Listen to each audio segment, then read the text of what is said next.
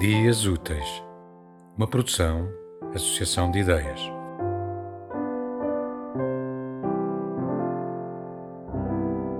Francisco não sabia que era negro. Esse conhecimento, o conhecimento de que existia uma coisa chamada negro, aconteceu no dia fatídico em que entraram pela igreja adentro, interrompendo a missa da tarde, uns soldados que se preparavam para subir à serra, em busca de conseguirem capturar alguns escravos. Ao entrar na igreja e ver Francisco no púlpito, o capitão do mato, que vinha cansado, frustrado, com uma poeira de milhares de desânimos, fez estalar o chicote, que sublinhou com as seguintes palavras: Que faz a merda do macaco aí em cima, junto do Nosso Senhor. Francisco não entendeu e olhava para os lados, esquerdo, direito e para trás de si, procurando o macaco ao qual o capitão se referia. Estou a falar com você, macaco. Deixe de mexer essa sua cabeça de vento.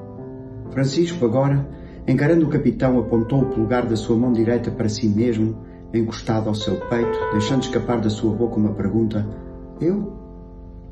Perante a inusitada reação, houve um segundo de silêncio, ao qual Francisco ainda acrescentou, uma vez mais, um olhar para trás de si, em busca de um ele que não existia. Quando voltou a virar-se de frente, o chicote estalou-lhe no braço esquerdo, fazendo com que deixasse cair a cruz que tinha na mão.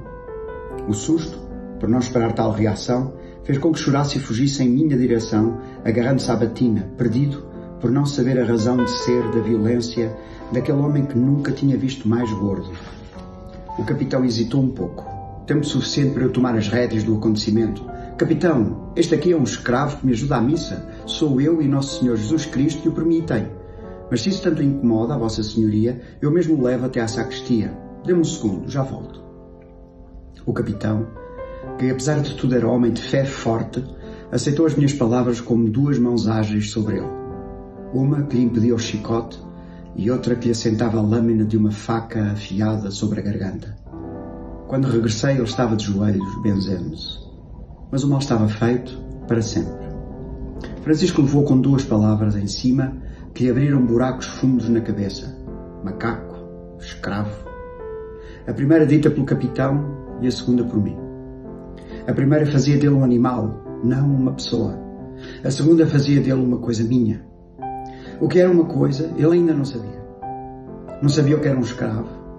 E depois do capitão se ter retirado com suas tropas, foi a primeira pergunta que ele me fez: O que é um escravo? O que é isso que eu sou? Respondi: Para mim és uma criança inteligente e abençoada por Deus. Para os outros, um escravo negro. E para Deus, és seu filho e sua esperança. Pois, Francisco, vieste ao mundo para semear.